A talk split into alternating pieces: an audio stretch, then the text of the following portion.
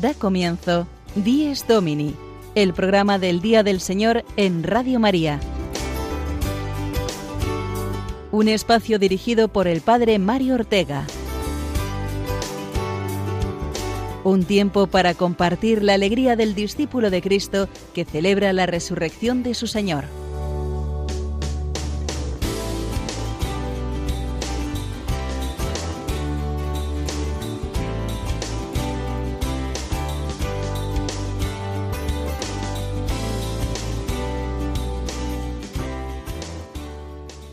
Buenos días amigos de Días Domini, bienvenidos una semana más a este espacio del Día del Señor en Radio María. Tiempo para compartir juntos desde la mañana temprano la alegría de la resurrección de Cristo. Pero Padre, que estamos en Cuaresma, me dirá alguno. La alegría de la resurrección vendrá con la Pascua. Es verdad, estamos en el primer domingo de Cuaresma, recién estrenado este tiempo fuerte que nos llama a preparar la alegría de la Pascua. Es verdad que es tiempo de ayuno, limosna y más oración, tiempo de penitencia y conversión. Pero para que estas armas de nuestro combate espiritual sean realmente eficaces, hemos de saber hacia dónde nos encaminamos. Y esto es lo que nos recuerda el domingo, la Pascua semanal. Vamos hacia Cristo, pero vamos con Cristo vivo. Caminamos en su Iglesia. Nuestra vida y nuestra misión son la de vivir en positivo todo también nuestra penitencia y proceso de conversión. Hacer de la cuaresma unos días maravillosos de trabajo, de renovación, de verdadera y profunda liberación, combatiendo con Cristo para hacer vencer en nosotros el bien y la verdad. La Iglesia nos hace pasar por el hospital de la cuaresma para que extirpemos de nuestra alma el pecado, el vicio, las adicciones. Y no estamos solos en este combate. Cristo nos obtuvo la victoria y nos ayuda ahora a vencer nosotros. Esa es la belleza de la cuaresma, conducirnos hacia el perdón y la salvación que Dios nos ofrece en su Hijo crucificado. Y por eso el camino lo recorremos con alegría, sobre todo el domingo, con la Eucaristía dominical y con el gozo de sentirnos Iglesia viva, que comparte una misma fe y un mismo destino. Esta fe entra ahora en tu casa a través de las ondas de esta emisora y de este programa, que hoy, 10 de marzo, primer domingo de Cuaresma, te ofrece los siguientes contenidos. En primer lugar, conoceremos eh, la idea central del mensaje que el Papa Francisco nos dirige en esta Cuaresma apenas iniciada. Después escucharemos la noticia semanal desde Roma. Hoy destacaremos algunos datos y cifras de la Iglesia que nos ofrece el recién publicado Anuario Pontificio. También contaremos, como cada domingo, con el Padre Julio Rodrigo desde su parroquia y con su anécdota semanal. Y para ir viviendo mejor cada una de las tres prácticas cuaresmales, el ayuno, la limosna y la oración, dedicaremos nuestra sección bíblica dirigida por Sonia Ortega a conocer el significado del ayuno en la Sagrada Escritura Luego, a ver cuántas clases distintas de limosna podemos y debemos dar. La cuaresma como tiempo para dar y darnos. Y finalmente, para hablar de la oración y también, de paso, hacer homenaje a todas las mujeres que anteayer celebraban su día, conoceremos la preciosa iniciativa de la oración de madres. Será nuestra entrevista de la semana del padre Juan Francisco Pacheco, hoy realizada a Pilar Rubio, una de las responsables de este proyecto de oración de madres cristianas por sus hijos.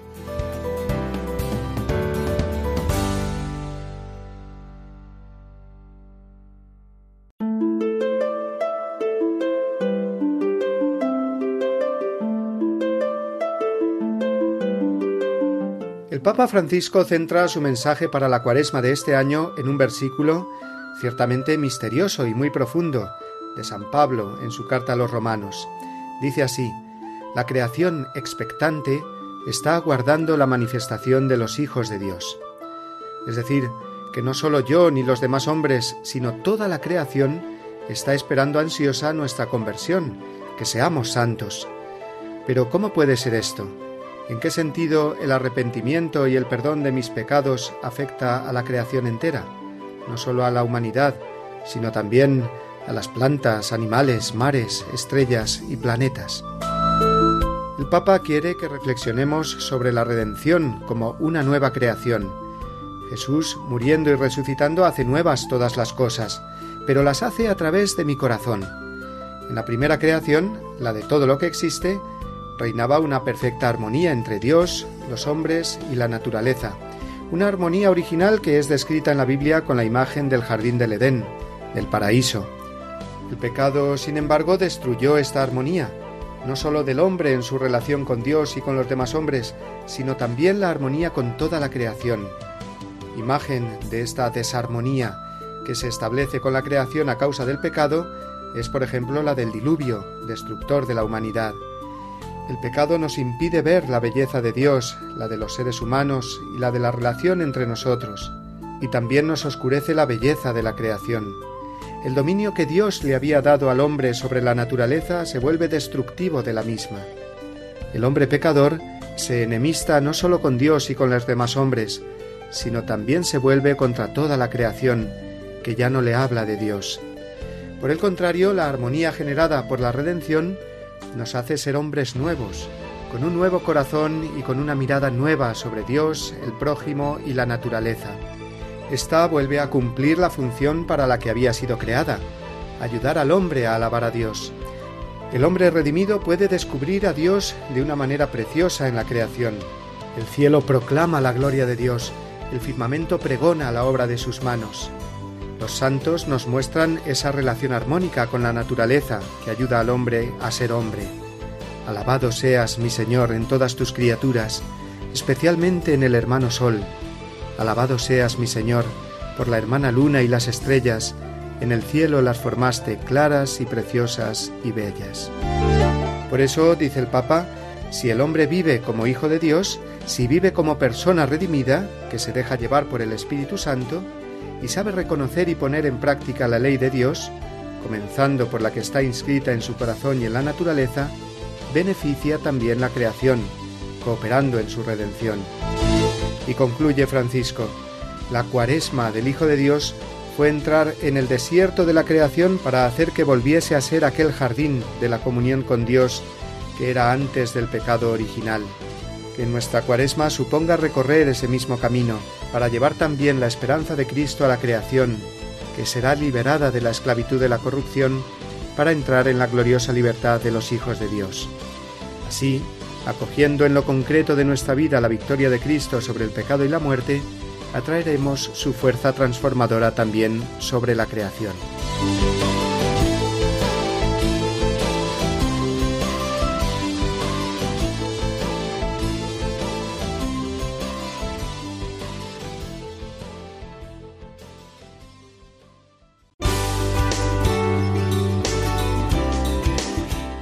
Domini, el programa del Día del Señor en Radio María. Un tiempo para compartir la alegría del discípulo de Cristo que celebra la resurrección de su Señor.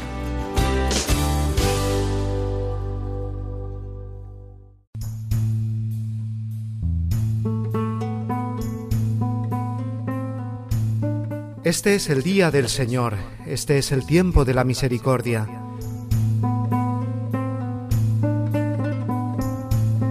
Delante de tus ojos ya no enrojeceremos a causa del antiguo pecado de tu pueblo.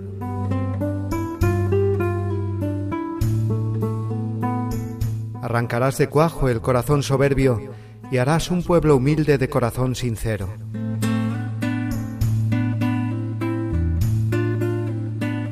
En medio de las gentes nos guardas como un resto, para cantar tus obras y adelantar tu reino.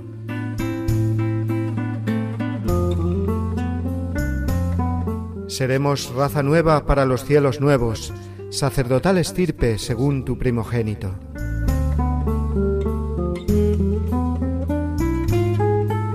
Caerán los opresores y exultarán los siervos, los hijos del oprobio serán tus herederos.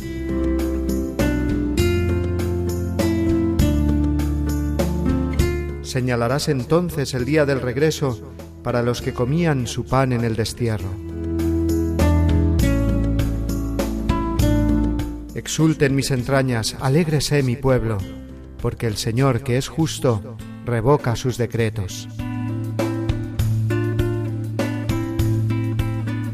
La salvación se anuncia donde acechó el infierno, porque el Señor habita en medio de su pueblo. Este es el día del Señor, este es el tiempo de la misericordia.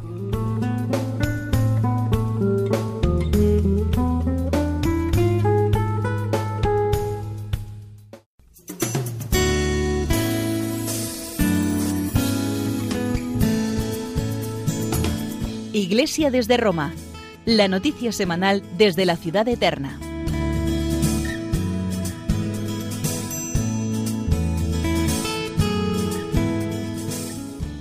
Todos los años la Santa Sede publica el llamado Anuario Pontificio, que es un libro bien voluminoso porque recoge todos los datos y estadísticas de la presencia de la Iglesia en todo el mundo, diócesis, número de fieles, sacerdotes, instituciones religiosas, etc. Repasar el anuario pontificio es un modo de darse cuenta de la ingente misión de la Iglesia en todo el mundo, de la grandísima familia de la que formamos parte y que se extiende por los cinco continentes. Es también ocasión de dar gracias a Dios cuando hay aumento de esta presencia, como es el caso del mayor número de fieles en todo el mundo, y también es ocasión de llevar a nuestra oración de petición los casos en que esta presencia disminuye, por ejemplo, ha habido disminución del número total de sacerdotes en el mundo. Vamos a conocer más detalladamente algunos de estos números y estadísticas del año 2017, que es el que recoge el último anuario pontificio, publicado esta semana en Roma. Lo hacemos gracias al servicio informativo de nuestros amigos de Rome Reports.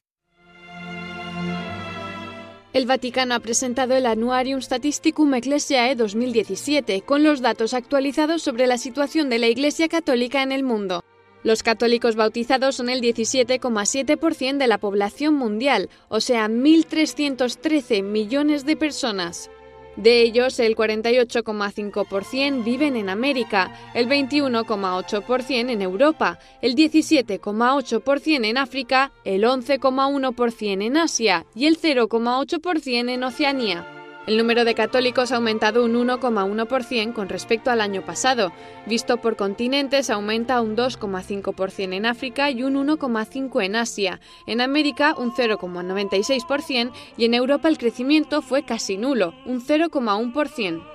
Por primera vez desde 2010 el número de sacerdotes ha disminuido y ha pasado de 414.969 en 2016 a 414.582 en 2017.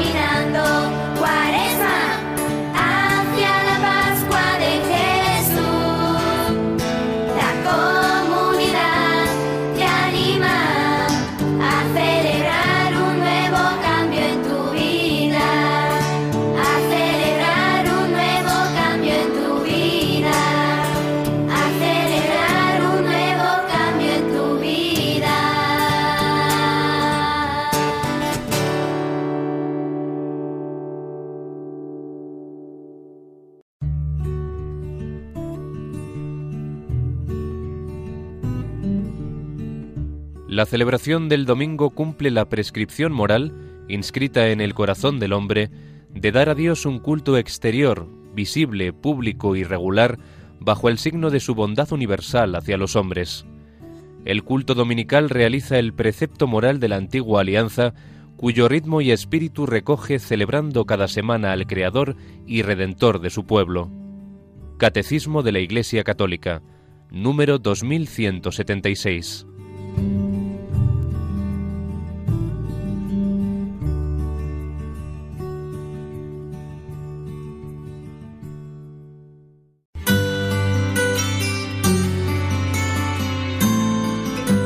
El domingo desde mi parroquia.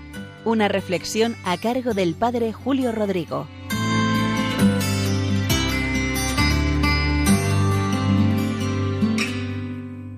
Muy buenos días y feliz domingo a todos. Primer domingo de la cuaresma, este tiempo que nos regala el Señor para prepararnos bien a la Semana Santa, a la Pascua donde vivimos los acontecimientos centrales de la vida del Señor, de Jesucristo, su pasión, su muerte, su resurrección. La cuaresma siempre se nos presenta como un tiempo de renovación, de cambio, de conversión. De hecho, se abre con ese gesto de la imposición de la ceniza y nos dicen las mismas palabras de Cristo al comienzo de su predicación. Conviértete, cambia y cree en el Evangelio. Y hoy les voy a contar una historia de conversión, de cambio, que hay muchas. Es verdad que últimamente narramos tanta gente que abandona la fe o que se desengancha o que se enfría, pero hay muchos también que la abrazan con sinceridad y que reviven ellos la fe. Hoy les cuento una de estas historias. En la parroquia de aquí de Boadía del Monte, como ha crecido tanto, porque son nuevos barrios los que se han construido, no es que se construya un edificio, es que se construyen barrios enteros. Empezaron a llegar jóvenes cursillistas de cursillos de cristiandad. Habían venido a vivir con sus familias aquí a Guadilla del Monte y me pidieron la iglesia para hacer sus encuentros. Yo se la dejé muy gustoso y también me pidieron permiso para invitar a gente a participar en estos cursillos. Y así empezaron a ir a cursillos de cristiandad gente que pertenece a nuestra parroquia. También fui yo, porque como vi que el grupo iba creciendo, pensé, tengo que conocer más el cursillo, su dinámica, y hice yo el cursillo de cristiandad. Y me gustó y me ayudó, sobre todo por los testimonios de fe y de conversión que vi en él. Al hacer el cursillo coincidí con una pareja que tenía ya dos niños y que acudían al cursillo porque el párroco les había dicho que como preparación para el matrimonio quizá estaba bien hacer el cursillo de cristiandad. Ella se la veía más religiosa, pero él le vi yo un tanto despistado, quizá había acudido por cariño a su mujer o como un requisito que les ponía el párroco para proceder al matrimonio y al bautismo de los pequeños. El caso es que cuando acabó el cursillo, a los 15 días nos reunieron, sobre todo para ver qué tal íbamos después de esa experiencia. Y la mujer de este muchacho nos contó una anécdota que me impresionó, porque ella dijo que al día siguiente de terminar el cursillo, es decir, un lunes, el jefe le llamó para decirle que tenía que prescindir de él, que le despedía. Y a él se le vino el mundo encima, porque buena parte del sustento familiar dependía de su salario pero que metió la mano en el bolsillo y se agarró a la cruz que de regalo, de recuerdo le habían dado en el cursillo, y que pensó, en ese cursillo me han dicho que yo no tenga miedo, que el Señor va a cuidar de mí, que esté tranquilo, así que no tengo por qué inquietarme. Cuando escuché lo que decía la mujer de este muchacho, me llegó al corazón, porque yo había juzgado a este chico y sin embargo ese cursillo cambió el corazón de esta persona y la gracia de Dios, su fuerza, actuó. Recordé el Salmo 26 porque prácticamente se cumplía en él. El Señor es mi luz y mi salvación, el Señor es la defensa de mi vida. Si el Señor es mi luz, ¿a quién temeré? ¿Quién me hará temblar? En fin, como ven, es una bonita historia de conversión, de las muchas que se dan y seguro que seguirán dándose constantemente, que la acción de Dios no deja de actuar en medio de nuestro pueblo. Feliz domingo a todos.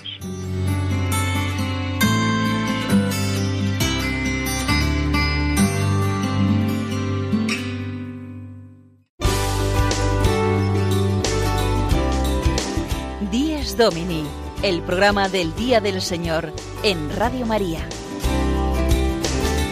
Un tiempo para compartir la alegría del discípulo de Cristo que celebra la resurrección de su Señor.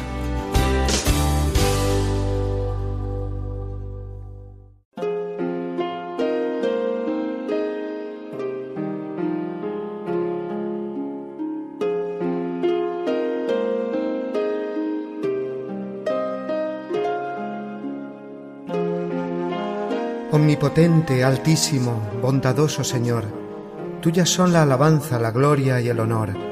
Tan solo tú eres digno de toda bendición, y nunca es digno el hombre de hacer de ti mención. Loado seas por toda criatura, mi Señor, y en especial loado por el hermano Sol, que alumbra y abre el día, y es bello en su esplendor, y lleva por los cielos noticia de su autor. Loado seas por toda criatura, mi Señor, y en especial loado por el hermano Sol, que alumbra y abre el día, y es bello en su esplendor, y lleva por los cielos noticia de su autor. Y por la hermana Luna, de blanca luz menor, y las estrellas claras que tu poder creó, tan limpias, tan hermosas, tan vivas como son, y brillan por los cielos, loado mi Señor. Por la hermana agua, preciosa en su candor, que es útil, casta, humilde, loado mi Señor. Y por el hermano fuego, que alumbra al irse el sol, y es fuerte, hermoso, alegre, loado mi Señor. Y por la hermana tierra, que es toda bendición, la hermana madre tierra, que da en toda ocasión las hierbas y los frutos y flores de color, y nos sustenta y rige, loado mi Señor.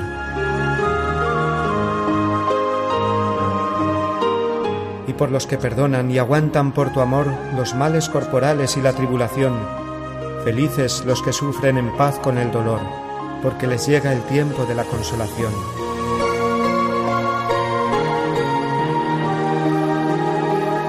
Y por la hermana muerte, loado mi Señor, ningún viviente escapa de su persecución Ay, si en pecado grave sorprende al pecador, dichosos los que cumplen la voluntad de Dios.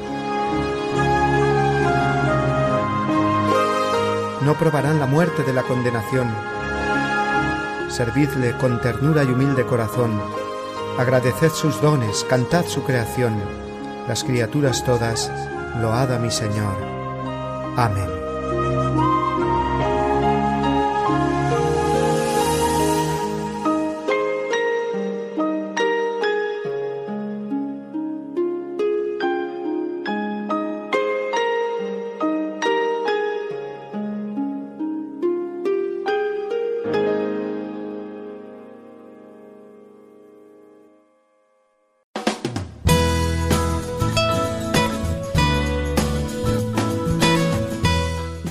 Por la palabra de Dios. El momento de asomarnos a la Biblia de la mano de Sonia Ortega.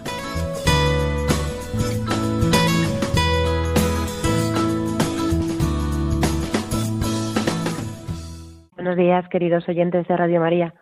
En nuestra sección de hoy vamos a recoger un tema muy relacionado con el tiempo litúrgico en el que nos encontramos. Vamos a hablar del ayuno en la Sagrada Escritura. El ayuno es un precepto de la Iglesia que hunde sus raíces ya en el Antiguo Testamento. Aunque son muchas las citas que aluden a esta práctica, solo encontramos una dentro del marco de la ley. El libro del Levítico expresa la necesidad de hacer ayuno el gran día de la expiación, el famoso Yom Kippur. Yom Kippur es el día judío del arrepentimiento. Es considerado el día más santo y más solemne del año. El ayuno empieza en el ocaso y termina al anochecer del día siguiente. Este día los israelitas debían traer dos machos cabríos, uno para ser sacrificado y otro sobre el cual el sacerdote pondría sus manos y confesando los pecados del pueblo, lo soltaría en el desierto. Este segundo macho era conocido como el chivo expiatorio, el chivo que llevaría sobre sí todos los pecados del pueblo que serían perdonados durante un año.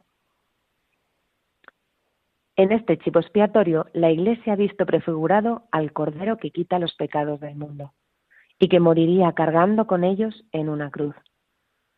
En la pasión de Jesucristo se cumple en plenitud este sacrificio, no por un año, sino de una vez para siempre. Los judíos ayunan el día del Yom Kippur y los cristianos lo hacemos el día de Viernes Santo. Además del Viernes Santo, la Iglesia Católica también nos pide que ayunemos el miércoles de ceniza. Este día en el que comienza la cuaresma, recordamos los cuarenta días que pasó Jesús en el desierto preparándose para su vida pública. Allí ayunó cuarenta días con sus cuarenta noches. Es el famoso relato de las tentaciones. Ahora bien, son muchas las citas del Antiguo y del Nuevo Testamento donde aparece el ayuno, pero ya fuera de toda ley o precepto. Y si no era obligatorio por ley, ¿por qué ayunaba y por qué seguimos ayunando? Para explicarlo de una forma más sencilla, vamos a agruparlas según los propósitos de este ayuno. En primer lugar, el arrepentimiento. El arrepentimiento es una de las principales causas del ayuno. El libro de Esdras nos narra la vuelta del destierro de Israel, proclamando el ayuno para todos, con el fin de humillarse delante de Dios por el mal cometido y pedir prosperidad para los años sucesivos. El profeta Joel también pide al pueblo que vuelva su corazón a Dios con ayuno y llanto. En caso de peligro, el pueblo de Dios también siente la necesidad de orar y ayunar. La reina Esther, ante el peligro que acechaba a ella y a su pueblo, pide a los siervos que ayunen durante tres días para que el Señor les ayude y les proteja.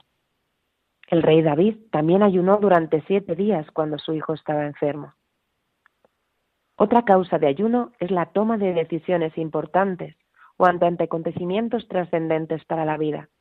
Por ejemplo, Moisés, antes de recibir de parte de Dios las palabras de las tablas de la ley, ayunó durante cuarenta días y cuarenta noches. Lo mismo hizo Jesús antes de comenzar su vida pública. Cuando la iglesia de Antioquía envía a Bernabé y a Saulo antes de la elección de su misión, ayunan, oran y posteriormente les imponen las manos. El ayuno es también una protección contra el mal. En el Evangelio de San Marcos se nos relata la curación de un muchacho con un espíritu inmundo. Los discípulos habían intentado ayudar a este muchacho, pero no lo habían conseguido. Jesús les dice que en algunos casos solo es posible mediante la oración y el ayuno. Por último, y no por ello menos importante, debemos señalar que también se ayuna por amor. El Evangelio nos dice que la profetisa Ana no se apartaba del templo sirviendo a Dios con ayuno y oraciones noche y día. También Juan Bautista y sus discípulos ayunaban. Incluso la primera iglesia descrita en los Hechos de los Apóstoles, a pesar de las dificultades que atravesaban, oraban y ayunaban para perseverar en la fe. Ahora bien, ¿cómo debemos ayunar? El ayuno nunca puede ser simplemente un gesto externo, sino todo lo contrario. Tiene que brotar de algo interior. El ayuno tiene siempre su origen en el amor a Dios, por encima de todas las cosas materiales. Jesús nos enseña a ayunar. Nos dice que no debemos ayunar para ser vistos públicamente y buscar así que los demás nos alaben por ello. Tampoco debemos ayunar como aquel fariseo que en el templo se orgullecía de ayunar dos veces a la semana y daba gracias a Dios por no ser como el publicano que se humillaba delante de Dios. Por último, me gustaría recordar el ayuno eucarístico, que prescribe la Iglesia antes de recibir el sacramento de la Eucaristía. Los fieles que nos acercamos a la mesa del Señor manifestamos así nuestro respeto y nuestro amor por el incomparable don que es recibir el cuerpo y la sangre del Señor. Feliz domingo.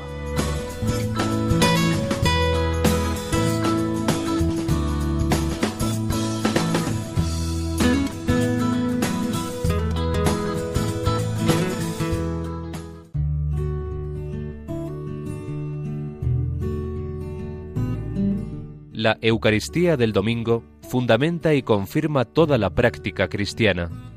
Por eso los fieles están obligados a participar en la Eucaristía los días de precepto, a no ser que estén excusados por una razón seria, por ejemplo, enfermedad, el cuidado de niños pequeños, o dispensados por su pastor propio. Los que deliberadamente faltan a esta obligación cometen un pecado grave. Catecismo de la Iglesia Católica, número 2181.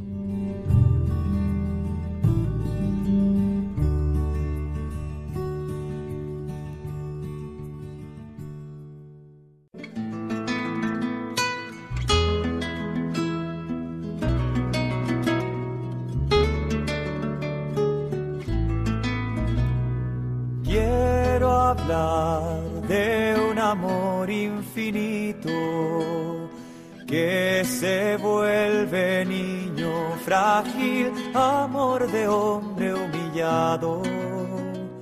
Quiero hablar de un amor apasionado. Con dolor carga nuestros pecados Siendo rey se vuelve esclavo, fuego de amor poderoso. Salvador, humilde, fiel, silencioso. Amor que abre sus brazos de acogida. Quiero hablar del camino hacia la vida. Corazón paciente, amor ardiente Quiero hablar de aquel que vence a la muerte. Quiero hablar de un amor generoso que hace y calla amor a todos, buscándonos todo el tiempo, esperando la respuesta, el encuentro amor que abre sus brazos de acogida. Quiero hablar del camino hacia la vida, corazón paciente, amor ardiente. Quiero hablar de aquel que vence a la muerte.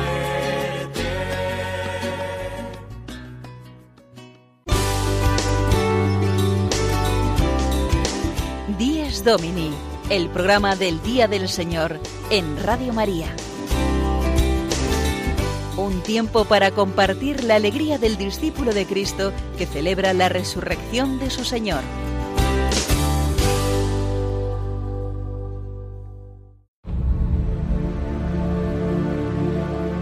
Hoy los invito a reflexionar sobre la cuaresma como tiempo de esperanza.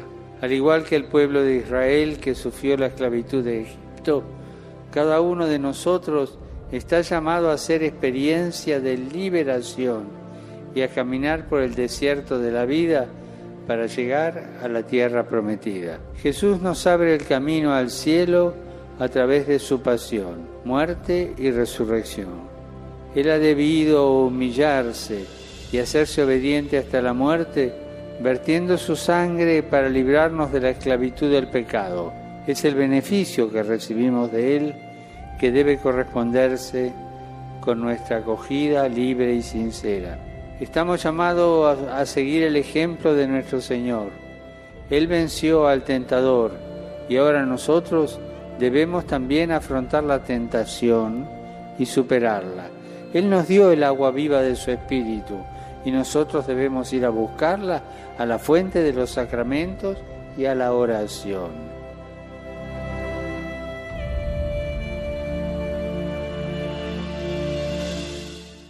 Con estas palabras el Papa nos ha introducido en el Evangelio de hoy, primer domingo de Cuaresma, que es el de las tentaciones de Jesús en el desierto. Recordemos que después de su bautismo, con el que comienza su vida pública, la predicación del Evangelio, Jesús se retiró a una región montañosa y desértica que hay muy cerca de Jericó, a pocos kilómetros de donde se había bautizado. Allí fue conducido por el Espíritu Santo, subraya hoy San Lucas, para librar una dura batalla interior un cara a cara con Satanás que, cegado por la humanidad de Jesús, olvida que es Dios e intenta doblegarlo para que no lleve a cabo su misión redentora. Jesús sufre la tentación. Aunque sea Dios, su alma humana tiene que combatir y vencer. Y con este combate nos ayuda a nosotros a comprender mejor nuestras tentaciones y luchas interiores. La cuaresma es entrar en este desierto con Jesús, aprender con Él a combatir la tentación, con el ayuno, es decir, con la mortificación de nuestros caprichos y comodidades, para ser fuertes y estar preparados a luchar por el bien, con la oración, porque vemos cómo Jesús va rechazando las tentaciones del demonio, respondiendo con la palabra de Dios, y con la limosna, de la que vamos a hablar ahora un poco más.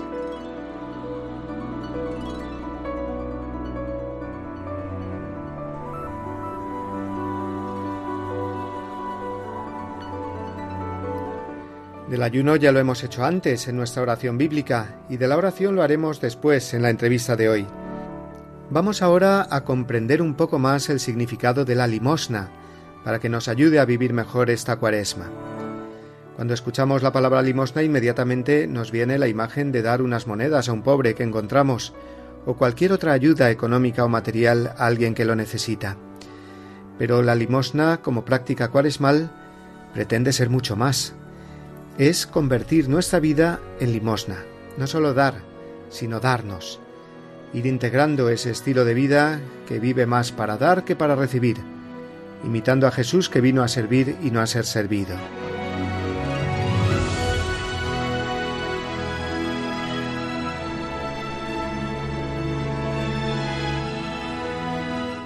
Dar limosna es como la continuación del ayuno si el ayuno era saber privarnos de tantas cosas superfluas y dominar así nuestro afán de poseer, la limosna es salir de nosotros y mirar a los demás, porque nuestro corazón está hecho para darse y el Evangelio nos enseña precisamente a darnos.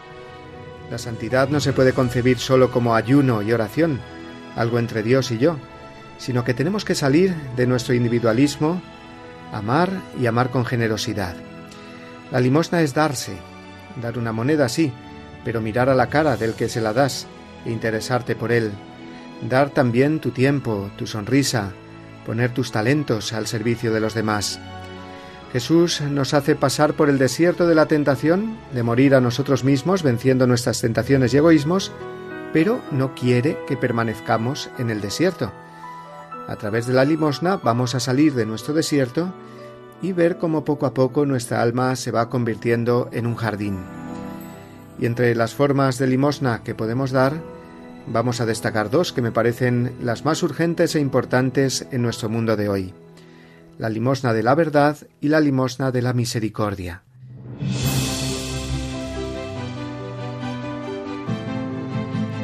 La limosna de la verdad. Tenemos la mayor riqueza, que es Jesucristo él es la verdad y el mundo está completamente confundido hoy día, sumido en el relativismo, en el todo vale, en las ideologías que manipulan al hombre y a la sociedad. Esto lo estamos viendo todos los días. Pues demos a Jesucristo, ofrezcámoslo sin miedo.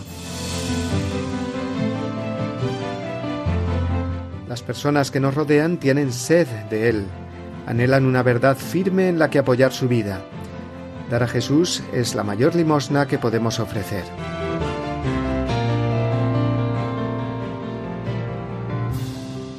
Y junto con la limosna de la verdad, la de la misericordia. Qué pobreza vive nuestro mundo encerrado en el individualismo, dominado por el afán de protestar por todo, de guardar rencores y alimentar sospechas. Los cristianos estamos llamados urgentemente a romper ese círculo cerrado, y la misericordia y el perdón son la única salida. No hay que racanear con la limosna de la misericordia. Seguro que hay miles de iniciativas en tu parroquia para apuntarte y poner en práctica la caridad con los demás, el servicio, la entrega, el dar y darse.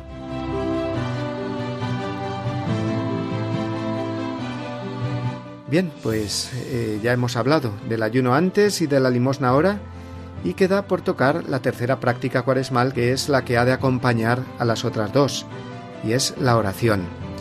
Vamos a hablar ahora de la oración, concretamente la oración de petición que ejercen un buen grupo de madres de familia. Vamos a conocer en nuestra entrevista de hoy la oración de madres. Escuchemos con atención.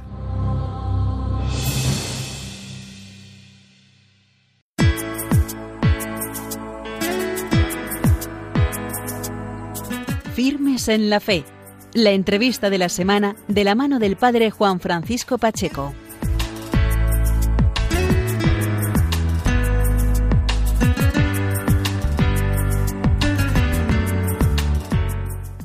Buenos días amigos de Radio María, bienvenidos un domingo más al Firmes en la Fe, la entrevista de la semana.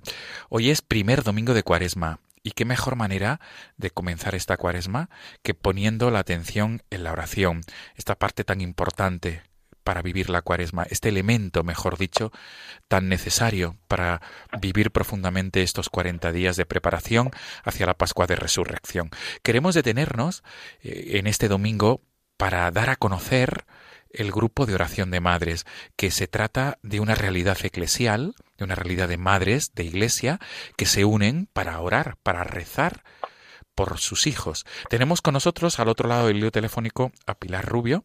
Ella es la coordinadora del grupo de madres de, la, de Castilla-La Mancha y además ella vive en la localidad toledana del Real de San Vicente. Pilar, buenos días. Hola, buenos días. Gracias por atendernos y feliz día del Señor. Feliz día.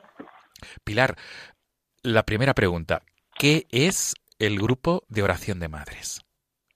Bueno, pues oración de madres es un grupito de madres que simplemente lo que hacen es rezar, orar por sus hijos y poner toda su familia y todos sus hijos en manos del Señor.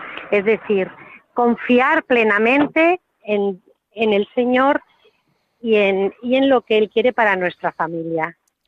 Bien, Pilar, ¿cómo, cómo, cómo surge esta, esta, inquietud, esta inquietud tuya por, por organizar y por formar un grupo de oración de madres en tu parroquia del Real de San Vicente, en la provincia de Toledo?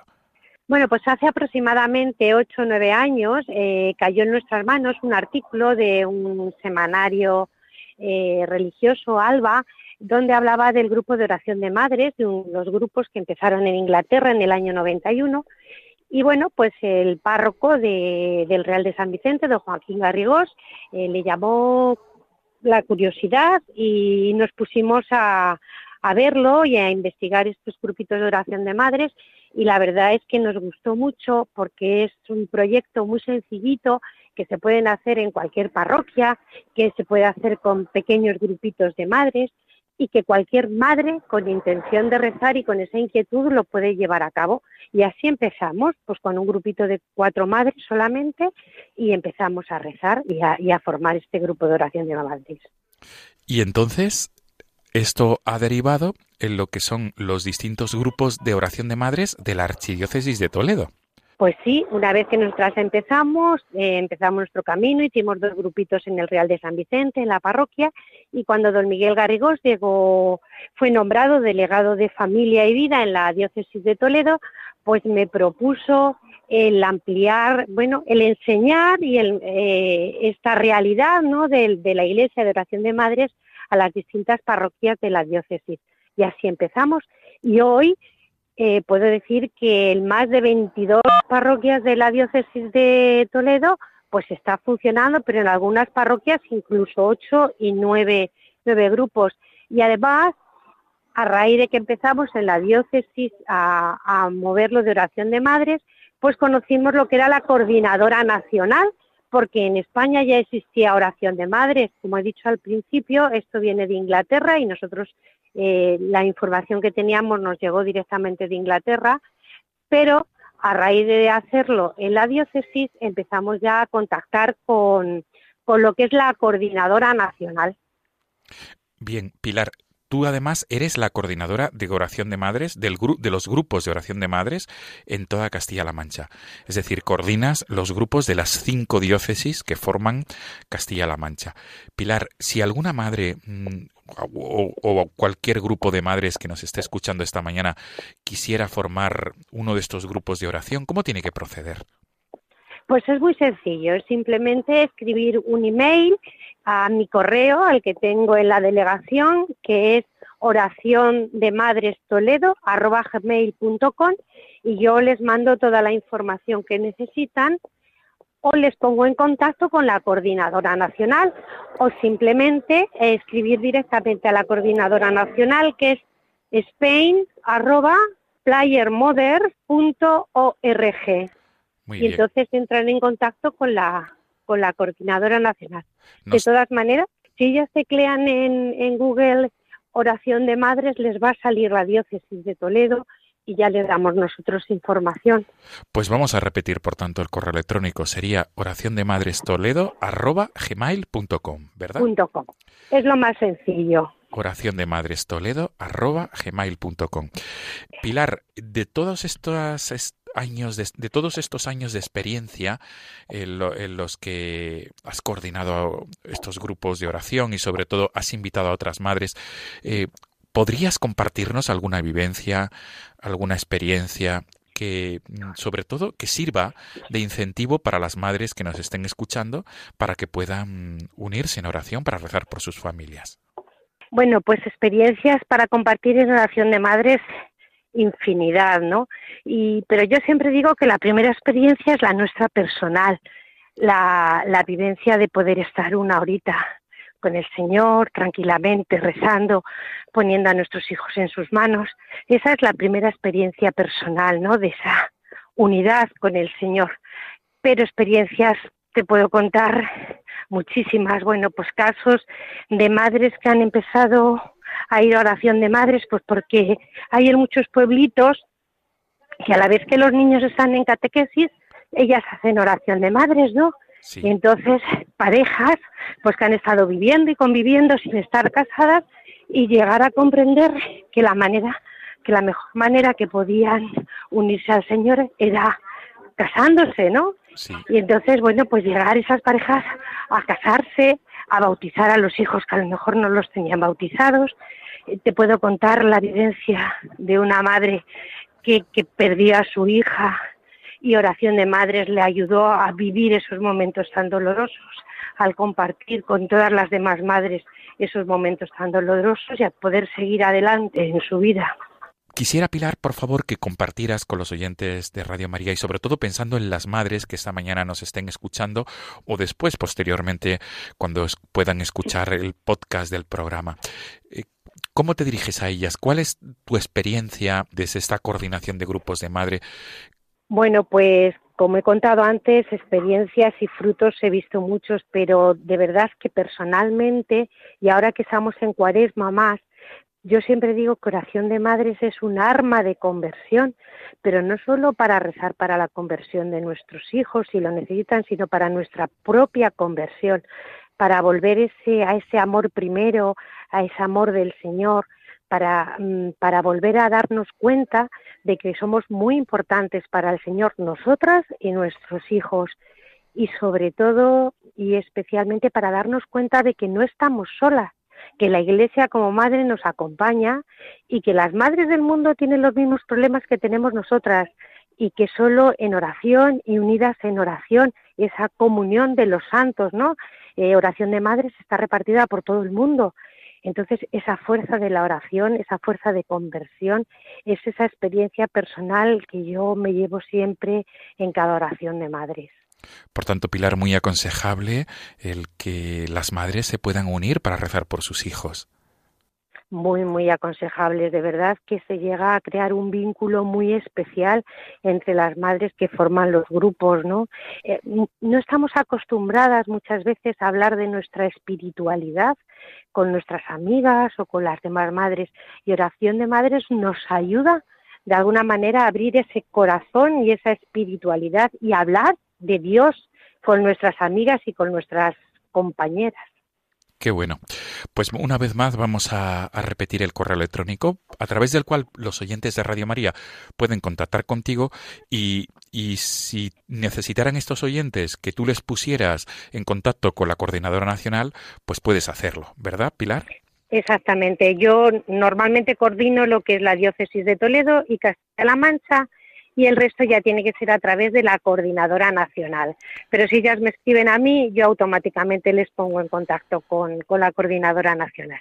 Por tanto, cualquier madre que esta mañana nos esté escuchando eh, desde cualquier punto de España o desde también desde América Latina pueden contactar con este correo electrónico y, Pilar Rubio les pondrá en contacto con la coordinadora nacional de España o donde o, cualquier otro tipo de contacto a nivel internacional. Pilar, pues entonces repetimos el correo electrónico que es eh, oración de madres Toledo arroba gmail.com. Exactamente. Muy bien. Pilar, pues, pues, las últimas palabras en, de, esta, de esta entrevista de este domingo 10 de marzo para las madres que nos estén escuchando, por favor. Pues que estén súper convencidas que la fuerza de la oración es infinita y que yo estoy convencida que oración de madres cambiará el mundo. Nos quedamos con esta última frase. Oración de madres cambiará el mundo. Pilar, mil gracias por atendernos. Feliz Día del Señor, Santa Cuaresma. Feliz domingo. Amigos de Radio María, nos despedimos y nos volvemos a encontrar el próximo domingo si Dios quiere. Hasta entonces, feliz día del Señor.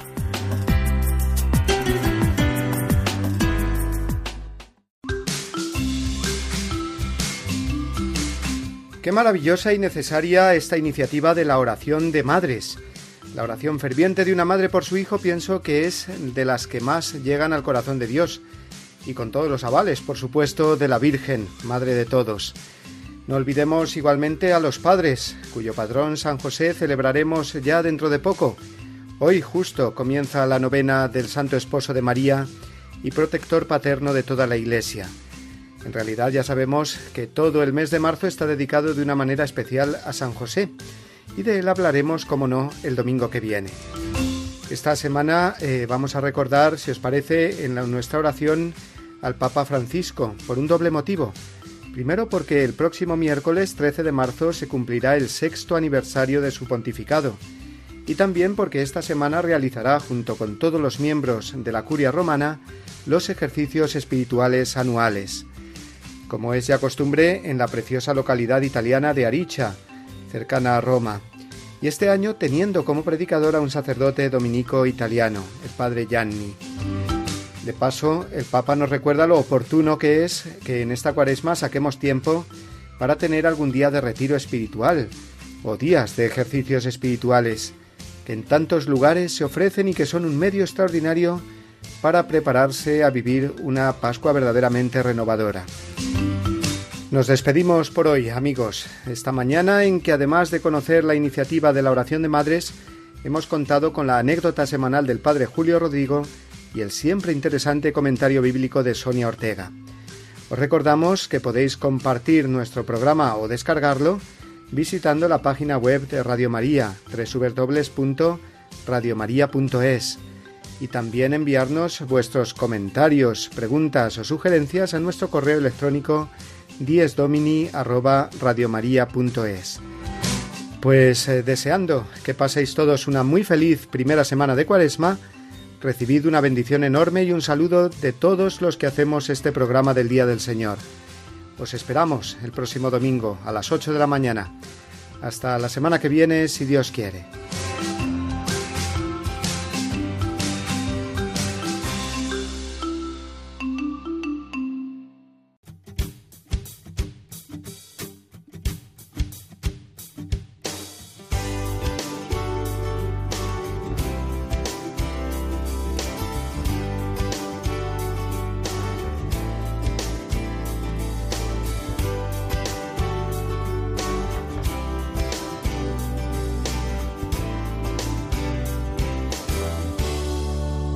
Y así termina Dies Domini, el programa del Día del Señor en Radio María.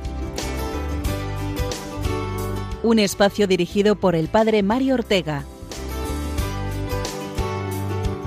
Un tiempo para compartir la alegría del discípulo de Cristo que celebra la resurrección de su Señor.